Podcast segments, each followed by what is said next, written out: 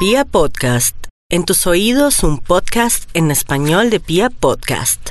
¡Estamos embarazados!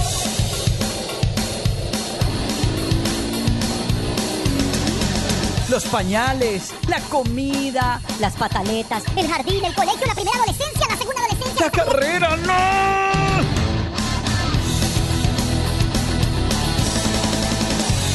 Todo sobre el mundo de nuestros hijos y cómo lo hemos vivido en Descontrol Parental.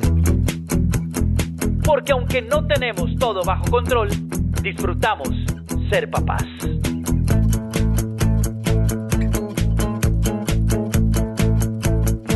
Hola, hola, ¿cómo van? Aquí estamos de nuevo. Paola, José y Natalia hablando de temas de descontrol parental. ¿Cómo están, niños? ¿Cómo les ha ido? Hola, hola, Hola, José, hola, muy Nata. bien, ¿cómo va todo? Muy bien. ¿Cómo vamos hoy? ¿Trabajando mucho o qué? Hoy contentos con este tema, muy identificada personalmente. Yo Bueno. sí hoy tengo un día loco, ¿Por qué? porque bajé corriendo y saldré corriendo de acá también porque hay muchas cosas. Qué bueno, Hoy es de esos días, de esos días que uno dice, Uh, uh, uh, pero que el ambiente está al 100. O sea, que Tú tengo mil siempre cosas. estás energético, José. Sí, Tú sabes que siempre ¿Qué, sí. estás to- qué feliz. tomas para Sí. eso, José, tú? No, nada. No, nada.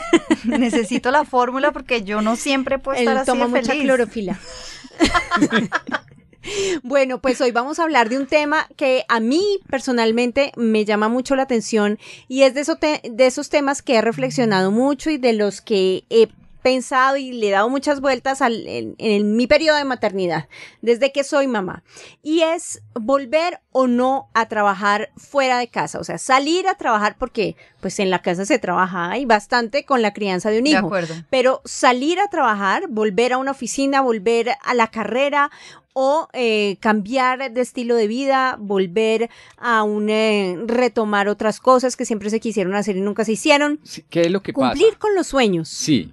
Bueno, tú lo has dicho, una cosa es cumplir con los sueños y para eso pues obviamente Sueños necesitas una ¿eh? remuneración monetaria. Ajá. Entonces mucha gente lo que hace es eso, porque infortunadamente eh, aquí las, las licencias de maternidad en Colombia es muy corta y no están, no están, si, si se quisiera alargar, pues ya, ya el tema del pago, de, de tu mesada económica por parte de la dicho, empresa a la si que no perteneces. sale a trabajar no gana plata. Exacto, no hay, no hay. Pero Y- no nos adelantemos, no nos adelantemos No nos que adelantemos. antes vamos a hablar de cómo hemos vivido el no trabajar en casa cada uno. ¿Qué les Sí. parece si compartimos nuestras experiencias? Bueno, dale. Dale. Me gusta, me gusta. para mí este tema ha sido un tema difícil, ha sido un tema que me ha costado mucho, como Nata, lo he reflexionado mucho, he escrito mucho sobre esto en mi blog, eh, porque para mí fue un tema medio obligado a no trabajar.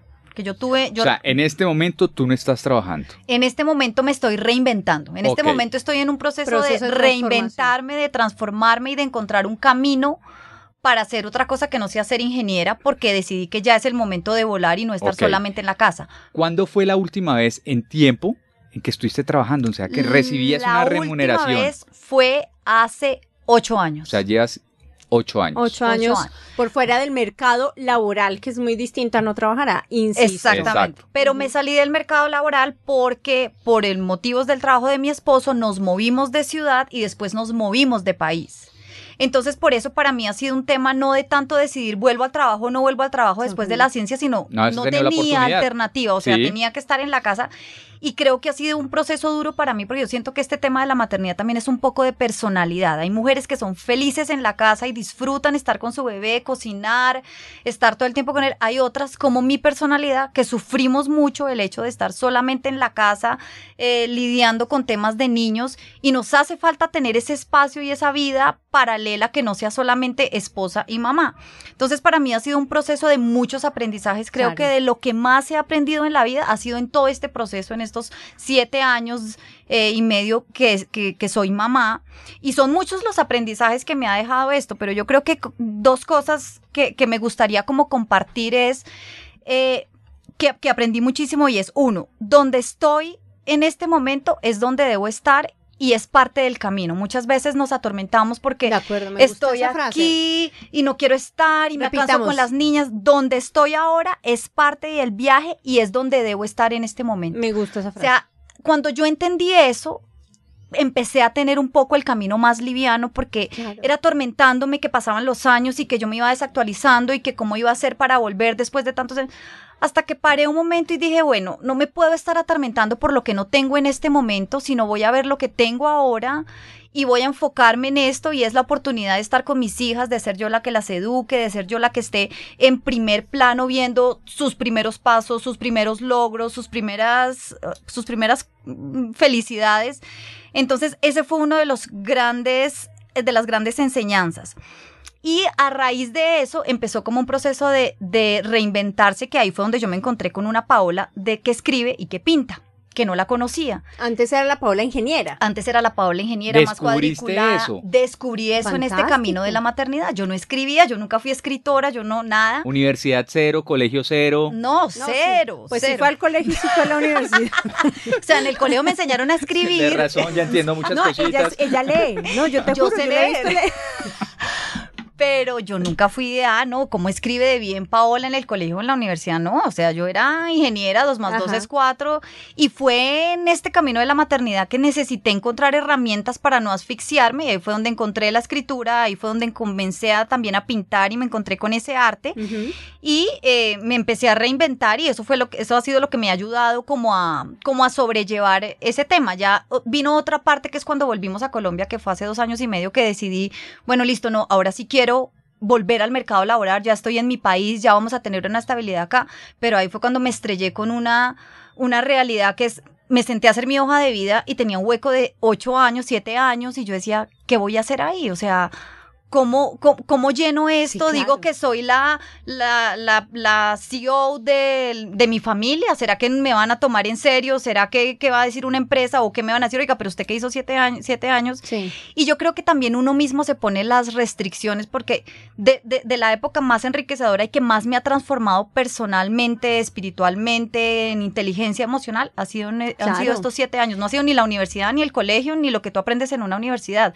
Es ese tiempo en el que tú tienes que tener muchos desafíos, muchos aprendizajes, lidiar con unas personitas que ya no eres tú solamente, sino creo que es un gran aprendizaje y no le damos muchas veces el valor eh, que merece. Ustedes no se, me acuerda Paola con lo que cuenta una eh, un comercial de televisión de Coca-Cola, que la mamá quería después de muchos años volver a trabajar y entonces pasaba hojas de vida y hojas de vida y todo el mundo le cerraba las puertas y decidió cambiar su hoja de vida y escribía en la hoja de vida, eh, soy administradora de emociones, soy, bueno, una cantidad de cosas muy lindas y bueno. Lo que Es dices eso, tú, de acuerdo. se- es un fortalecimiento de habilidades blandas en este proceso de maternidad que cualquier empresa, Pero privada o pública, se lo quisiera. Es dejar ese miedo a un lado, dejar esa inseguridad De a un lado. A mí me paralizó ese miedo. Yo me senté a hacer la hoja de vida y ahí fue cuando yo dije, definitivamente me tengo que reinventar porque no quiero, además que también me cuestionaba, quiero ser ingeniera después de siete, ocho También. años.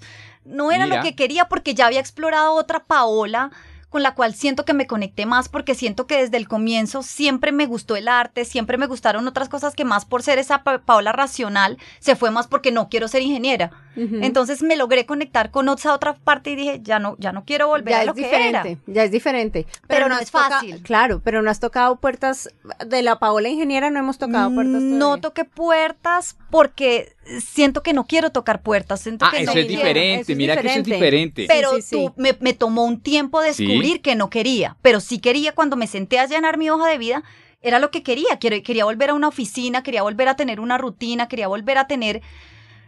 Pero, Pero como que No estaba ahí No otra vez. fui antes. honesta conmigo misma y dije, bueno, ¿sabe que A mí me gusta es esto, voy a luchar en este momento de mi vida por, Por esto, esto, y creo que por eso estoy sentada aquí con ustedes en este momento, si no, no estaría. Claro. Somos chéveres. Sí, Son súper chéveres.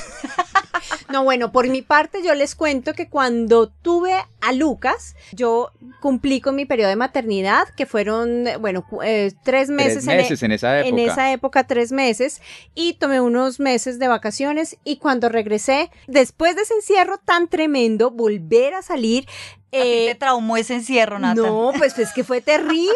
Tres meses en una casa con el chiquitín. Bueno, Yo me acuerdo, Pero- además, porque no podía salir porque había un pico respiratorio, ¿no un era? pico respiratorio tremendo. Entonces, tratar de salir, eh, salir otra vez, vestirme de oficina y todo, pues eso era, era, era una cosa chévere, pero también cuando lo dejé, se me rompió el corazón en mil pedazos. Yo decía, bueno, ¿en qué momento voy a volver? Eh, pensé todo el día, yo me acuerdo ese primer día, pensé todo el día qué horas voy a volver, si será que lo cuidaron, si será que no lo cuidaron. Eh, Me estuvimos, no, lo- me va a extrañar, yo lactaba, entonces, bueno, eh, la extracción, además, eso quiero decir, eh, por favor, empresas, pongan un sitio de extracción de, de, para, de, de leche Hay materna para algunas que ya tienen, pero es decente. minoría. No, a mí me tocaba en la, Mm. en la enfermería y si alguien se enfermaba, pues llegaba y, y, y punto, y uno ahí, Y tú lactando y yo la, sí. con el extractor. Entonces, bueno, digamos que fue una mezcla de emociones, fue esa sensación chévere de volver a salir, pero yo sentí que algo había cambiado en mí, por completo, que yo no era la misma persona que Un clic diferente ahí. totalmente, yo ya no estaba dispuesta a pasar 24 horas del día en, en la oficina, dedicarme 100%, el 100% de mi, de mi tiempo a temas de oficina, temas que no fueran mi hijo. Para mí mi hijo, mejor dicho, entró en la vida a ocupar un espacio que, que antes no, pues no, no, no estaba siendo llenado por nada y necesitaba ahora pues estar eh, pendiente de, de otra cosa. Mejor dicho, mi cerebro cambió completamente y yo ya sentía que no me hacía completamente feliz estar en un espacio de trabajo. ¿Y cuánto duraste eh, Tres después meses. de Ok. Trabajando. Sí. Tres meses. Y Tres decidiste meses. Y, y decidí y se acabó. Y no saben la felicidad. El piano que me quité de encima cuando dejé de trabajar. Yo dije, afortunadamente lo podía hacer. eh, y dije, me voy por, salí de la oficina, recogí a mi chino y dije, ¿qué es esto? Yo, mm, mejor dicho, estoy completa con este chiquito acá sabiendo que lo puedo cuidar, que lo puedo ver, que puedo estar ahí, que puedo acompañarlo. Entonces fue maravilloso para mí. Pero claro, empezaron a pasar los días y dije, bueno, entonces no me puedo quedar yo aquí todos los días contemplándolo. te cansaste de ser recreacionista. Me cansé de ser recreacionista, cantante, eh, en fin. Entonces eh, decidí montar un emprendimiento.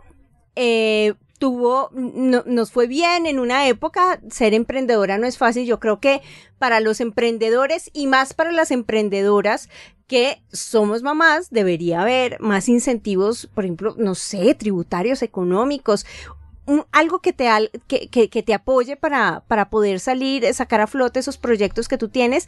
Fue muy difícil eh, mantener ese emprendimiento a flote, aunque estuvo por ahí funcionando dos años, pero bueno, digamos que de esa manera he manejado mi vida laboral con mi maternidad, pero definitivamente algo cambia cuando tú eres mamá. Yo creo que eh, no se puede dedicar uno 100% al trabajo de nuevo y no pensar en otra cosa, eh, sino en el trabajo si tienes hijos en casa. Digamos ahorita, No sé. me una cosa que no les compartí es como, claro, yo nunca tuve ese de voy a salir a trabajar. Claro. Y lo soñé mil veces en la cabeza. Yo me imaginaba vistiéndome, o sea, para oficina y irme chao y volver en la dejo. noche para el beso hasta mañana. O sea, lo soñé muchas veces. ¿Lo no- soñaste o te lo imaginaste? Porque es distinto. Lo soñé, lo imaginé, lo deseé, lo anhelé, pues nunca lo tuve. Sí. Y ahora que estamos como en proyecticos y que estoy teniendo que hacer esto y sí, porque trato de hacer todo en la mañana cuando mis hijas están en el colegio, pero ya no me da el tiempo solo en la mañana y empecé a hacer cosas en la tarde.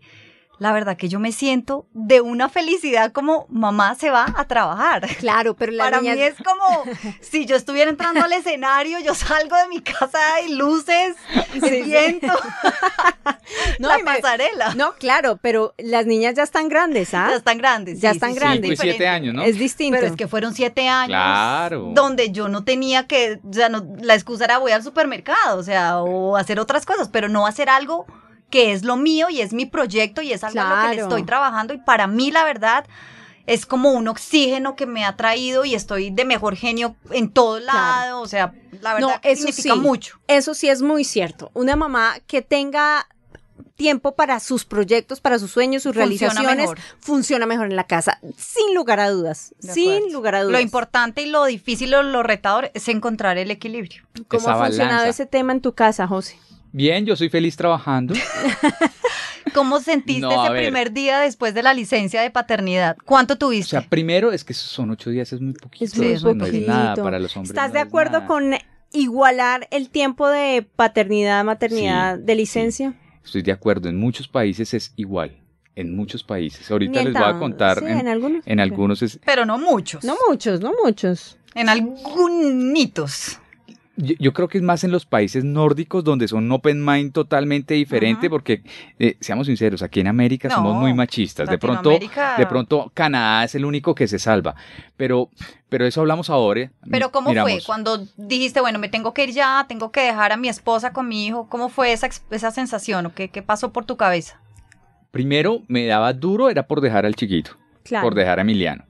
Y segundo, por dejarla a ella sola Claro. Con esa tarea. Sí, sí. Porque por más que, que, que vaya, que la abuela, que las cuñadas, No todo estás ese tú. cuento, no estoy yo, que, lo que hablábamos en, una, en, en un capítulo, o sea, yo soy el coequipero de ella, o sea, a mí me corresponde estar ahí, sí. pero infortunadamente no lo lograba porque hay que ir a trabajar, uno de los dos tiene que trabajar. Claro, claro. Entonces para mí eso era muy frustrante, dejarla a ella ahí sabiendo que, que, que yo era el que debía estar ahí con ella. Sí, en Inglaterra se puede compartir el tiempo, ¿no? Tú puedes decidir quién, Puedes quién decidir va quién, quién Sí. se queda o si son seis meses y seis De meses. acuerdo. Eso es fantástico. Yo creo que ahí tenemos un camino muy largo que recorrer. No, nos falta nos, fal- mucho. nos falta un montón. Pero por ejemplo en Dinamarca son 52 semanas, tanto para el papá como para la mamá. Ok. Después- 52 semanas es un año. Es ¿ah? un año después de haber nacido, Ajá. porque para la mamá son cuatro semanas antes. Sí, O sea, a los ocho meses, chao. sí, no, ya, Ya. ve a cuidarte. Exacto. O sea, Aquí en Colombia, aquí teníamos en Colombia son cuatro meses y 16, son, sí, 16 semanas. 16 semanas. Que por lo general, bueno, hace poco en mi equipo había una chica que quedó embarazada y, y, eh, cuando, cuando ella iba a, a tener el bebé, yo le dije, pide tus vacaciones, pide todos los días que tengas para que puedas acumular más días y estar, Claro, a tu- y estar al lado de tu bebé. Sí, sí, sí. Y ella no, es que no sé las vacaciones. Yo, ¿cuál que yo Todo, no sé? ¿Cuál que qué pena? Dale, pide todo Miren, de una. Miren que Brasil tiene algo súper interesante. Brasil tiene cuatro meses, pero lo puede alargar a seis. Y si la empresa le da esos dos meses de más a la, a la mamá, tiene unos incentivos fiscales, que me parece buenísimo Claro. porque así la empresa se motiva más. Claro, el gobierno, el gobierno como que impulsa a las empresas para que El, el gobierno en Brasil hizo eso que me pareció muy bueno y si digamos tú logras sacar los seis meses y aparte sacar vacaciones más 15 días de lactancia que tienen, ellas pueden sacar en una licencia siete meses y medio, que me parece un tiempo muy bueno. Más razonable. Es que a los seis meses, a los seis meses es que el niño ya se sienta solo. Sí, cinco, seis meses. sí, ya, Exacto. que por lo menos que se siente, sí. Es que esa- es- creo que esas etapas son las que uno tiene que estar al lado del bebé y poderlas ver. O sea, Claro. que no llegar un día, ah, ya te sientas. ¡Qué Hola. bien! Sí. Oiga, vea, en Sudamérica, por ejemplo, el país que más semanas tiene para la mamá es Chile, con 30 semanas. Y el que menos tiene, ¿No es Venezuela? 26 semanas tiene Venezuela. Ah. Chile tiene 30. Haití tiene 6 semanas. Paraguay también poquitas, 9 semanas. Nosotros estamos ahí como medio en la mitad con 16 semanas. Pero yo creo que es muy importante como que, que el Estado se concientice de la importancia del cuidado, de la labor del cuidado. Eso no es algo que se le chuta a la mujer y además por poquito tiempo. Y luego eh, chútale a la mujer, a otra mujer cualquiera, como se llame, niñera, abuela, nana o como se llame, el, el cuidado de, de los niños, ¿no? Ahí también eh, yo creo que las empresas y las públicas y las privadas tienen que ser conscientes y que y Sí, yo generar creo políticas que el respecto. Estado debería hacer, copiar como un poco ese modelo de Brasil, incentivar a las empresas, darle beneficios para que no deje, para que dejen de ver a la mujer como, ay, como un problema. Como un problema. Porque sí he visto y sé de muchas amigas que, que, que por ser mujeres, por ser mujeres les fértiles, digo. les genera mucha dificultad el ser contratadas porque posiblemente se van a ir y No, eso a la yo- empresa no, No, les y hay gusta. Yo les digo personas que les preguntan de frente. No, a Exacto. mí. ¿Piensas ¿Quieres tener hijos? Exacto. No, a mí, que, y eso es ilegal. A- A mí me han preguntado en dos entrevistas, además me preguntaron dos mujeres. ¿Piensas quedar embarazada otra vez? Es que eso sería un problema para nosotros. Así, en pleno siglo XXI, dos mujeres me hicieron esas preguntas. Claro, mi cara de desconcierto y... y- ah, es que es increíble. Increíble, sí. Eso es increíble que No, esté y lo pasando. peor es que te digan que eso sería un problema. O No, sea, no, y no solo eso. Eh, he oído casos y he leído casos en estos días eh, de mujeres que están embarazadas, que son eh, eh, mujeres que tienen contratos por prestación de servicios y les, las dejan de contratar, les cortan el contrato porque están embarazadas. Yo no puedo creer que esto esté pasando todavía, pero es una realidad, ¿no? Es una realidad. Que estamos viviendo. Yo encontré una- un, un párrafo que me gustó mucho y quisiera compartirlos, que es una recomendación de la UNICEF que dice, las mujeres trabajadoras no deberían tener que decidir entre amamantar o trabajar. Claro. O sea, la Organización Internacional del Trabajo recomienda a los gobiernos otorgar a las mujeres el derecho a 18 semanas de licencia materna remunerada y asegurar que tengan el tiempo y el espacio que necesitan para poder seguir amamantando cuando regresan al trabajo. Eso y creo que hay muchas clave. leyes que, que son muy en pro de la mujer, de la lactancia, de trabajar y, y- y tener sus bebés, pero las leyes no se ejecutan, no se ejecutan ni se cumplen como deberían ser. No, y otro, y este tema ya lo habíamos tratado en el, en el capítulo de la lactancia materna. Promover la lactancia materna no es, so- a veces es un, pues, es una decisión de la mujer, pero puede ser apoyada por la, la comunidad. ¿Y la comunidad quién es? La empresa por, eh, que la está contratando diciéndole vaya y lacte en su tiempo, eh, eh, dándole permisos, eh, los mismos jefes, los vecinos, en fin, y sobre todo pues los estados, ¿no? Está muy activista este capítulo. Sí. Pero es cierto, necesitamos tiempo No, para lo que Por pasa- los derechos de la mujer. Es que por la equidad además del Total, papá para total. que pueda tener su mismo tiempo de lactancia. Arriba, arriba. Sí, no, es que es en serio, yo he peleado muchísimo por eso y, y, eh, ¿Con quién? es más, hace poco yo, yo les conté, en mi equipo pues había una chica y yo era la que le- el que le decía, hey, ya, ya es hora, mire, la hora de lactancia, a ver, vamos. Bueno, no, varios temas de conclusión para ya cerrar este capítulo. Si usted quiere ir a trabajar, mejor dicho, cada mamá tiene su punto de vista, su perspectiva. Si quiere ir a trabajar, vaya, cumpla con sus sueños. Eso es lo que, y busque una red de apoyo que la soporte. Su familia, su esposo, con quien viva, con quien comparte el cuidado de su hijo. Adelante. Y por favor, no oiga a la chismosa de la culpa. Ay, sí. Porque la culpa Sí. siempre mamás va a estar ahí diciéndole, pero usted va a dejar a su hijo y se va a ir a trabajar. Sí, sí, sí. a luchar por sus sueños, pero ¿cómo puede ¿Cuáles hacer sueños? eso? Si Madre usted- desnaturalizada. Su obligación es estar, por favor, mamás, todas luchamos con la culpa, todas tenemos Todo un momento en que esa vieja chismosa nos habla y nos hace retroceder y nos paraliza.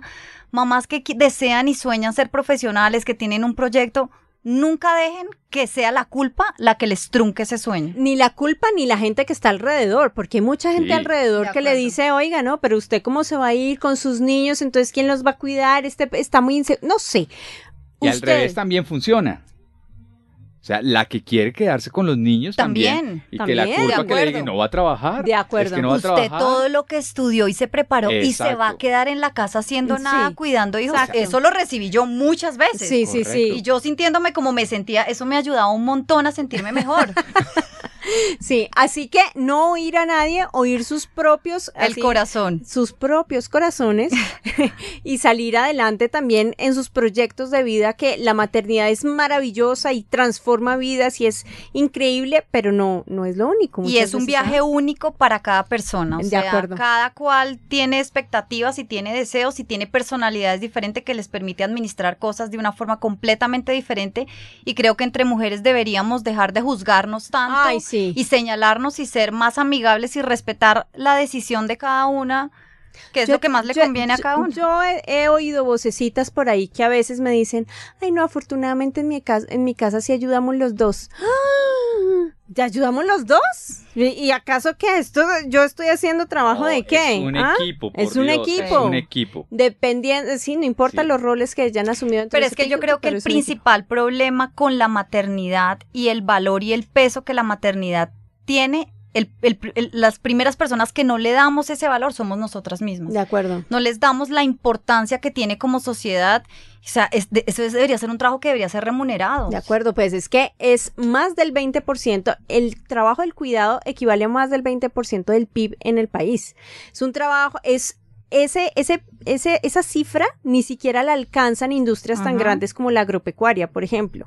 Entonces, estamos haciendo un trabajo que no nos remunera, que, que, que no que no significa una retribución económica para nosotras, pero sí estamos aportando a la economía del país con nuestro trabajo. Así que Pero el primer paso Ojo. yo creo y quiero dejar esa reflexión es mamás que están en casa con hijos y que tomaron la decisión de quedarse por decisión o porque les tocó, o sea, denle el valor que ese trabajo tiene, sí, es un porque esa es la forma de transformar la sociedad y que los demás puedan ver esa función como no, ah, pobrecita, ella no hace nada, está en ¿Qué la casa. trabajo más importante puede haber en la vida que levantar un ser humano emocionalmente sano, eh, físicamente sano eh, y con valores? El, el compañero hombro a hombro de esa persona que se está formando. Exacto. Y no es solamente del niño, es lo que representa que la mujer esté en la casa para el esposo, para la economía también, para la estabilidad de la familia, va mucho más allá que solamente ser la mamá o la cuidadora de un niño. De Total. acuerdo, así es.